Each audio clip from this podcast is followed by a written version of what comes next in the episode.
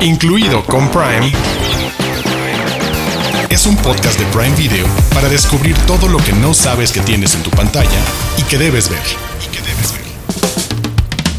Bienvenidos y bienvenidas al cuarto episodio de la tercera temporada de Incluido con Prime. Ya estoy aquí, yo soy Arturo Aguilar, estoy como cada semana con Diana Su y hoy les tenemos un episodio lleno de títulos interesantes que tienen que ver con historias de la vida real, ambas a la distancia, a distintas distancias, una sí remontarnos a la época de la Segunda Guerra Mundial y en otra acercarnos a los 90, pero con temas muy muy actuales en ambos casos. Hola Diana Su, ¿de qué vamos a estarles platicando hoy? Hola Arturo Aguilar, siempre me gusta más decir tu nombre completo que solo decirte Arturo. Gracias. Y siempre me pasa también que es un trabalenguas decir episodio 4, temporada 3. Así ¿Verdad?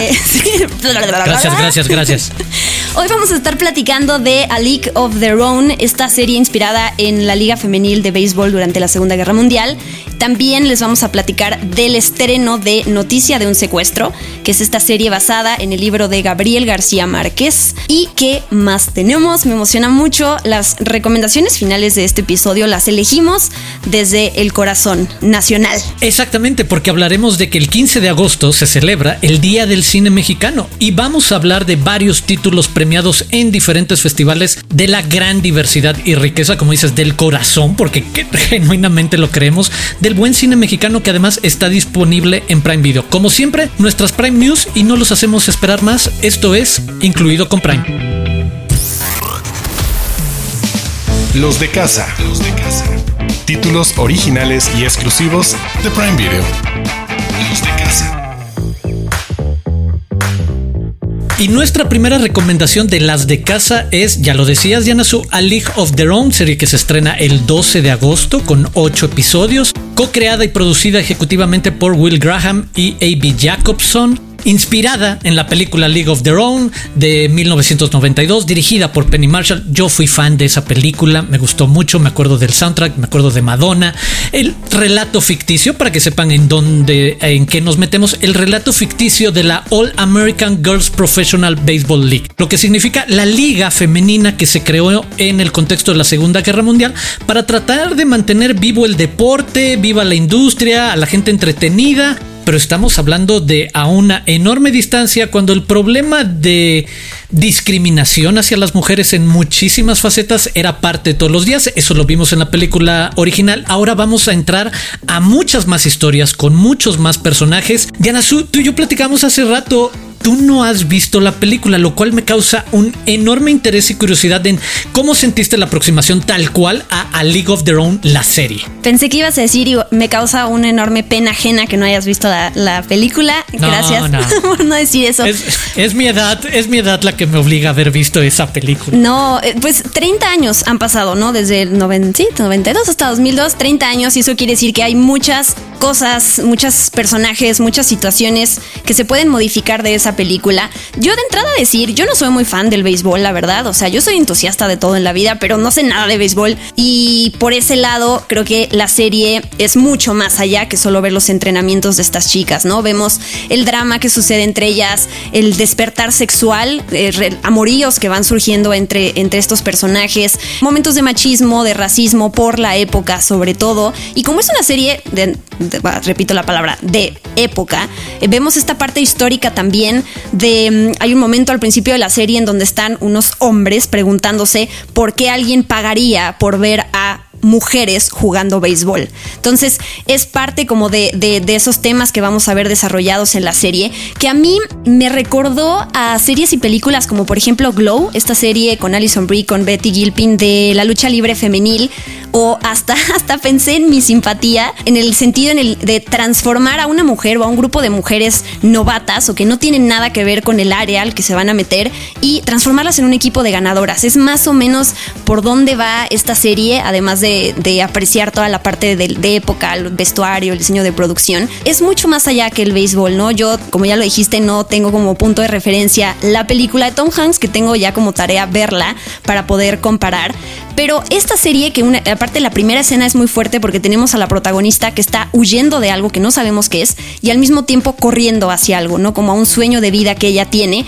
Y es esa primera escena toda acelerada en donde conocemos a la protagonista y, y donde vas a empatizar con ella y por qué ella está buscando una vida diferente y de qué está huyendo. Muchos personajes que de repente son muy extraños, que te caen mal al principio y que después pues vas a vas a pasarte justo a su lado de la cancha, si se puede decir. De acuerdo, a mí me gusta mucho el retrato de época y por otra parte el universo ampliado, si bien a mí la película de Tom Hanks, Gina Davis, Madonna, Rosie O'Donnell, John Lovitz en su momento te metía en esa historia, en esa circunstancia, creo que una serie obviamente tiene más espacio para desarrollar diferentes tonos. Y por supuesto es una serie hecha en el siglo XXI que aprovecha muy bien para poner ahí los retratos de diversidad, machismo, de superación y creo que habla de una manera muy natural de estas historias de empoderamiento femenino que vienen arrastradas 70 años, pero que ahí viste, creo que hay una parte interesante en ver la raíz o la semilla de ciertos movimientos y de cómo las abuelas o las madres de mucha gente puede ser de fueron parte de esa generación que se tuvo que ganar su lugar y reconocimiento con ejercicios bien curiosos. Eso aprovechando en algún momento una circunstancia tan extraña como era la Segunda Guerra Mundial y mantener una liga deportiva viva y aprovechar la presencia de las mujeres. A mí me gusta el fútbol y por ese lado creo que cumple bien en hacer un retrato de un deporte sin ser demasiado clavada como dices, lo puede seguir cualquier persona que no sepa las reglas generales de cómo se llevan las carreras o los outs y los strikes, de, da exactamente igual. Creo que te explican lo básico de por qué a ellas les gusta este deporte, que además la otra parte que, dejaría es, es de una identidad tal para la gente de Estados Unidos que siempre me parece muy interesante cuando un deporte puede ser una radiografía también de un país. Y sí, en la historia de Estados Unidos siempre se han este, ufanado en hablar de que el béisbol es el deporte americano por excelencia y que haya tenido un rol tan interesante en un momento de su historia tan peculiar, pues qué bueno que pueda haber, y dices, hay de diversidad sexual, o sea, inmediatamente vemos la historia de que también uno se puede preguntar cómo pasa hoy en día con muchos deportes, de cómo no se da el caso de relaciones entre gente, deportistas del mismo sexo en los equipos, es el de aquí se atreven a abordar algo que sería una conversación natural que apenas se está poniendo en los medios cuando jugadores de fútbol americano, digo por mencionar algo ahorita, o jugadores de fútbol reconocen abiertamente este, su preferencia sexual, entonces redondeando la parte del valor de producción, nada que reprocharle. Métanse a los años 40, 50 de la mano de A League of Their Own, que les recordamos, se estrena el 12 de agosto con 8 episodios. Desde las profundidades. Joyas de Prime Video.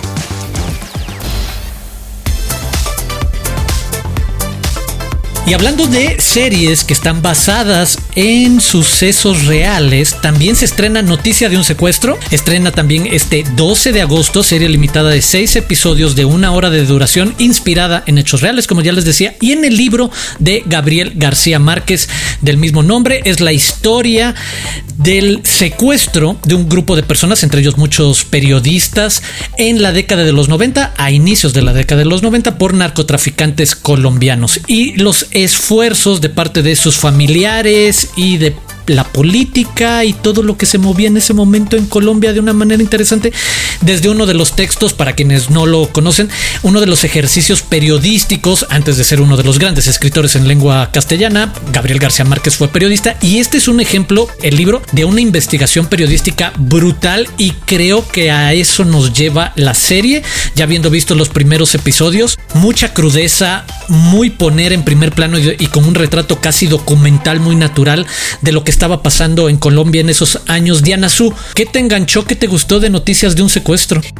De entrada me gusta esto que esta palabra que utilizaste crudeza porque venimos recomendando una serie antes que si bien también tiene su nivel de profundidad de realismo eh, y, mete estos temas históricos de, esa época esta serie que de la, cual estamos hablando noticiando secuestro sí es mucho más eh, fuerte de ver por estos temas. La primera de las primeras eh, escenas de la serie tenemos a estas dos mujeres que están saliendo del trabajo que van en el carro y de repente dos coches les bloquean el camino y la secuestran. Ese momento es eh, como que sienta los pone los, los cimientos del tipo de serie que vamos a ver, de este tipo de historias que es impresionante cómo juegan con, en este caso, el narcotráfico, el gobierno, eh, la policía, con las vidas de las personas, ¿no? Como de un día para otro alguien se le ocurre decir, hoy tengo ganas de, aniquilar a uno por uno. No, mejor en lugar de llevarme a esta persona, me voy a llevar a esta otra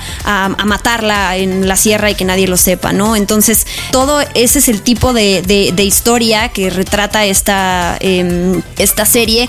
Yo sé que a veces es cansado ver este tipo de contenidos, ¿no? Sobre todo porque buscamos entretenimiento, buscamos esta parte de, de escaparnos de la realidad y del contexto en el que vivimos pero forma parte también de nuestra historia, de nuestra cultura. Eh, o sea, sabemos que estas cosas son, eh, siguen siendo siguen pasando. Pero a mí me encanta esta parte de, que venga de la letra, de la visión de Gabriel García Márquez, que hay que decir, su hijo, Rodrigo García Barcha, también está involucrado en la serie este, como productor, él es cineasta. Hay un aspecto que me cansó un poquito de la serie, que son estos flashbacks de, ver a los personajes con qué felices eran antes de que les pasara esto. Siento que hay un momento en donde ya salen sobrando esas escenas, pero fuera de eso, sí, el, el thriller que mantiene esta historia de realmente no saber si los personajes van a sobrevivir y no, o no, perdón, si no leíste la novela, es real, ¿no? Es esta parte de tenerte al filo del asiento y como de nuevo cambian los, los que están al mando de todo, son tan impredecibles y lo único que quieren demostrar es quién gana, quién tiene el poder, si el gobierno, los renes no importan, solo importa el capturé a esta persona o lo maté y quienes están ganando esta guerra contra el narcotráfico. Uf, sí, es una serie, lo bueno es que es limitada, seis episodios y entonces podemos acabarla casi casi en un día, en un fin de semana. Tú que leíste además la novela, ¿qué puedes decir de esta comparación de, de la parte escrita a la parte visual? Creo que hay una adaptación muy fiel de eso, de la crudeza que destacábamos y en parte el, aspecto narrativo, la, gran aportación de García Márquez de cómo ir avanzando esta historia. Creo que funciona muy bien y tú lo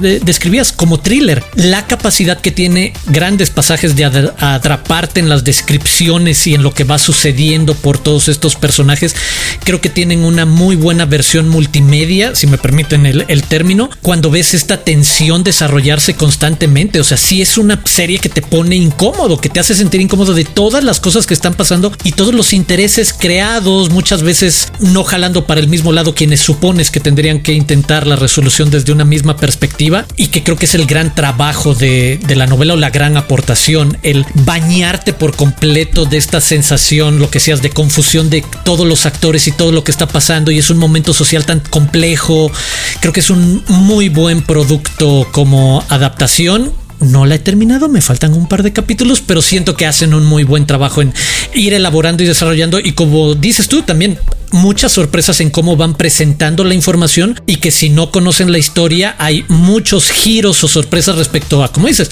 no todo es supervivencia o buenas noticias y no todo es trágico, sino de nuevo como la realidad, un punto medio bien extraño y qué bueno que también existen series como Noticia de un secuestro, precisamente con el libro que nos permiten voltear a ver y hacer esos espejos interesantes que, lo decías, de nuevo, son historias que siguen pasando, que sabemos que siguen sucediendo de alguna manera. Estas relaciones bizarras y perversas entre autoridades y criminales y mercados de droga y mucho más. Pero recordatorio, de nuevo, noticia de un secuestro disponible en Prime Video a partir del 12 de agosto, serie limitada de 6 episodios.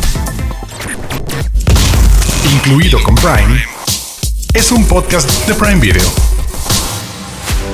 Y hemos llegado a la sección que ambos estamos muy emocionados de platicar, ¿verdad, Diana Su? Sí. Vamos a hablar de cine mexicano, porque, dato rápido, el 20 de abril de 2017, la 63 legislatura del Senado mexicano aprobó de manera unánime una iniciativa que establece que el 15 de agosto de cada año se celebra en nuestro país, en México, el Día Nacional del Cine Mexicano, cuyo objetivo es reconocer el aporte cultural de la producción Nacional y promover estímulos para la industria. Nuestro granito de arena de esta semana es ponerles varias opciones en el mapa. Diana Su, ¿qué tienes para recomendarles de cine mexicano? Empieza tú, por favor. Sí, es que sí, es que, o sea, lo que yo quería decir es que sí estoy muy emocionada de poder hablar de producciones que me han gustado mucho, porque como todos, y no solo es en México, todos hemos visto también producciones hollywoodenses horribles y buenas, y hay de todo en todos lados. Entonces, ojalá que alguna de estas recomendaciones que les vamos a dar, dependiendo también del género que más les guste ver,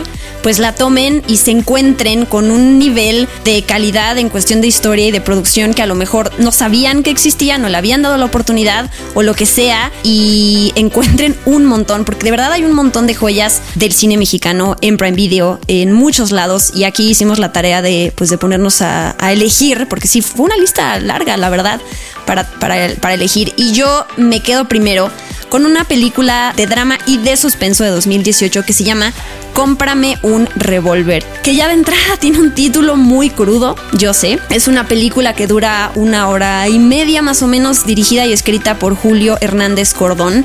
Y la, la historia se centra en una niña.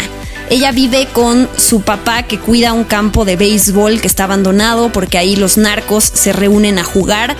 La historia se desarrolla en un momento, en, pues, en, un futuro cercano, digamos, en México, en donde reina el narco, donde no hay autoridad. Y además de que vemos eh, muchas escenas fuertes que tienen que ver esto, la historia se centra de nuevo en, la, en esta niña, en la infancia, en lo que es las implicaciones de crecer en, en pues, como esta niña, como una mujer en un país misógino y anárquico. Hay un balance bien padre en la película que por un lado está esta situación estremecedora todo el tiempo al filo del al borde de la muerte digamos el papá por este tipo de relaciones que tiene y como todo él sabe eh, ha tenido un par de pérdidas en su vida lo único que le queda a su hija y entonces sabe que la tiene que proteger pero al mismo tiempo sabe que tiene que cumplir con, con este grupo de personas y, y tiene que meterse en situaciones muy feas y meter a su hija en esas situaciones. Y al mismo tiempo es, es increíble la ternura que transmite esta niña te conmueve te deshace todo el tiempo porque ella y como algunos niños que salen en la película, es increíble cómo tienen el superpoder de ser felices con lo que sea, ¿no? De, de, de armar sus propios juegos. Los niños y también a modo de, de, de estar de defenderse, de protegerse de estas personas, de los narcos, tienen unos caparazones como de pasto seco con los cuales se pueden camu, camuf, ¿cómo se dice? Camuflajear o camuflarse. Camuflajearse. Camuflajearse. Bueno, eso. Sí. Votemos que sí. Votemos en este podcast sí. votamos porque es camuflajear.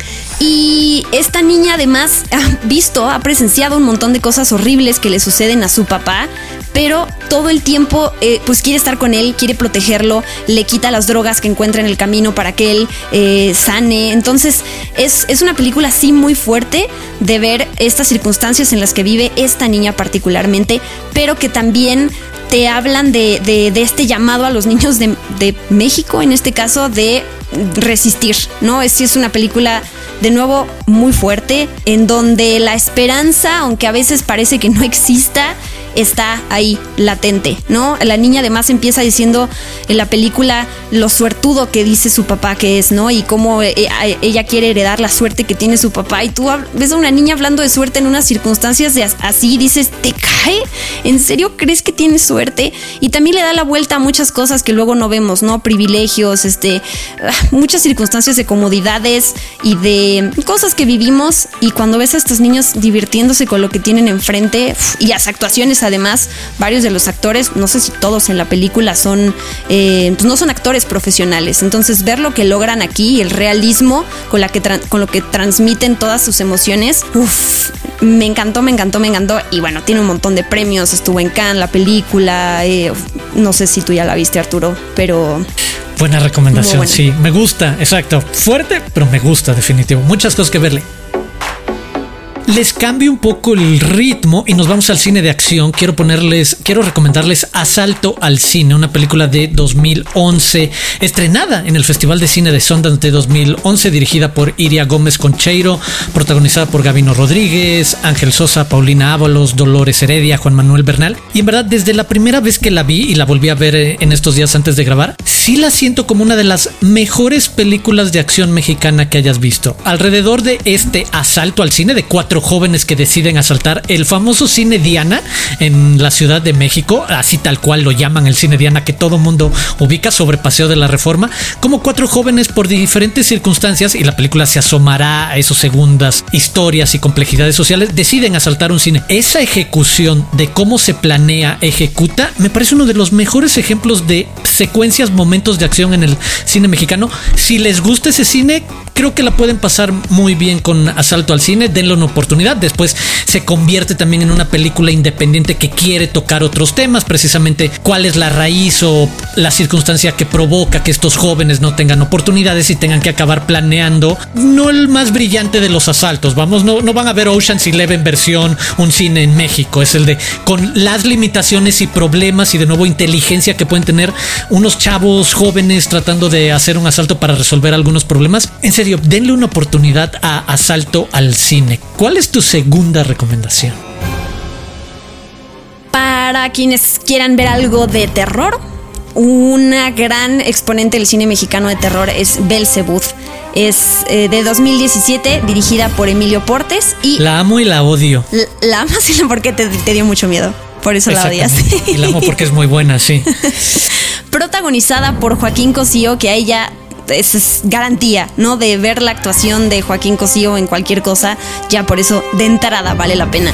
La película eh, sí es de terror y también tiene escenas muy crudas. Comienza con una serie de asesinatos y atentados a niños, ¿no? Vemos un cunero, como de repente entra una persona que empieza a matar a bebés. Después pasamos a un tiroteo en la primaria. Después eh, electro, electrocutan a unos niños mientras están en una clase de natación. O sea, sí son escenas muy fuertes. Y eh, todo gira alrededor del detective Emanuel Ritter, que es interpretado por Joaquín Cosío, que él, eh, su bebé nació el día este que, que, vemos la matanza al principio de la película en el cunero y entonces él pierde a su bebé a partir de ese trauma eh, emocional que tiene y profesional, pues él se, empieza a embarcar en una investigación paranormal y empieza a, atar cabos sueltos de dónde vienen estas matanzas, qué, quién está detrás, quién es esa fuerza maligna, porque sí es una película paranormal que está relacionada con cosas de, de religión. No me quiero meter en, en más para no revelarles ningún spoiler, pero a mí lo que me impactó también es cómo van hilando las cosas y no es, digamos, gratuito ese terror, ¿no? De, ay, solamente me deshice de estos niños porque quería perturbar a la audiencia, ¿no? Todo es súper es, efectiva la manera en que, en que van eh, explicando por qué suceden estas cosas. Las actuaciones son maravillosas y los efectos. Otra cosa que me impresionó, hay una cosa que sucede con un Jesús ahí más adelante que sí me, me dio mucho miedo, la verdad. Eh, ¿Verdad? Sí. Sí, es la verdad, la verdad. Sí, no es, es justo esa película que no es predecible en sus sustos. Y eso me fascinó, además de todo. Entonces, muy buena recomendación de terror. Bueno, este, ¿qué haré para balancear eso? Para un poco de drama creo que nos hace falta un poco más de drama, eh, un poco más acaso. Y quiero recomendarle Párpados Azules, la ópera prima de Ernesto Contreras, a quien considero uno de los mejores directores mexicanos de la actualidad. En su momento también el debut de Cecilia Suárez en un papel protagónico. La película eh, ganó el premio especial del jurado en Sundance en 2007. Eh, y es esta historia de las personas que quizás buscan a alguien más, más por la necesidad de evitar estar solos que por construir una conexión, porque haya alguien. Y creo que alrededor de eso es una película bien sensible, bien honesta, bien bonita. Hoy en día no es ninguna sorpresa saber que con Ernesto Contreras estamos en el terreno de películas bien sensibles que conectan de manera profunda y empática con las emociones de la gente y personajes en diferentes circunstancias. Y aquí es por esa parte emotiva, emocional, del amor, de no querer estar solos.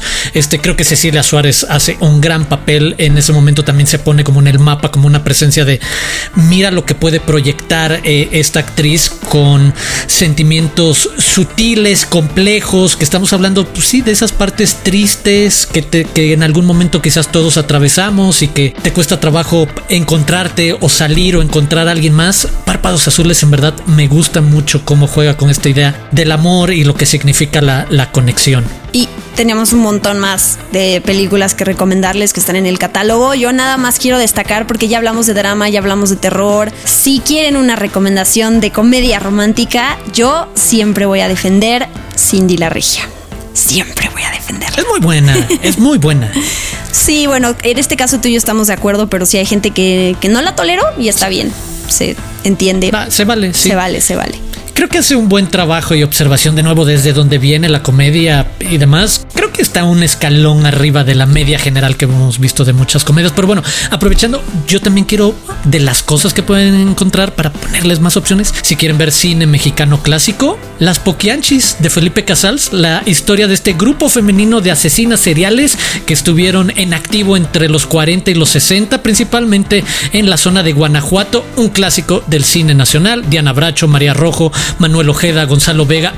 No les voy a decir mucho más. Si no la han visto, es una gran oportunidad para conocer un clásico y de la mano de uno de los grandes nombres también, como es Felipe Casals. ¿Qué otras cosas tenemos? Santitos, Asesino en Serie, Mis Reyes contra Godines. Bueno, del Ernesto Contreras Cinematic Universe que tú ya hablaste de Párpados Azules. Ah, claro. Está Cosas Imposibles, está este Sueño en otro idioma, Las Oscuras Primaveras también. Yo soy muy fan de Ernesto Contreras, la verdad. Me gusta lo que propone.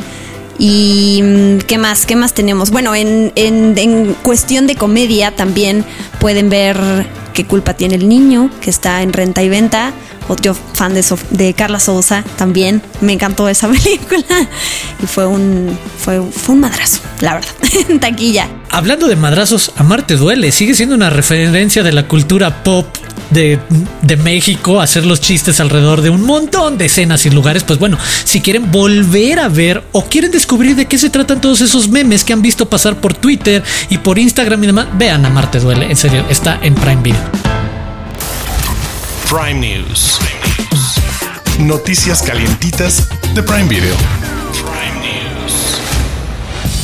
Prime Video anunció que el actor nominado al Oscar, Jake Gyllenhaal, protagonizará Roadhouse, una nueva versión de la película de 1989 de MGM, que en América Latina se tituló El Duro y fue protagonizada por Patrick Swayze y Sam Elliott. Esta nueva versión sigue a un ex peleador de UFC, quien toma un trabajo como parte del equipo de seguridad en la entrada de un duro antro al lado de la carretera, un Roadhouse, en Los Cayos de Florida pero pronto descubre que no todo es lo que parece en ese paraíso tropical. Actualmente está en producción y muy pronto les daremos fecha de estreno. Prime News. Alexa tiene una nueva función de subtítulos de llamadas, con la que puede mostrar el texto de lo que dice la otra persona casi en tiempo real durante las llamadas individuales de video y audio de Alexa y las llamadas por drop-in, lo que ayuda a las personas sordas con problemas de audición o en ambientes ruidosos. Los subtítulos de llamadas están disponibles en todos los dispositivos Echo Show. Incluido con Prime, es un podcast de Prime Video. Y creo que con eso cerramos el episodio número 4 de la tercera temporada de Incluido con Prime. Diana Su, como siempre, un gusto poder compartir estos micrófonos contigo.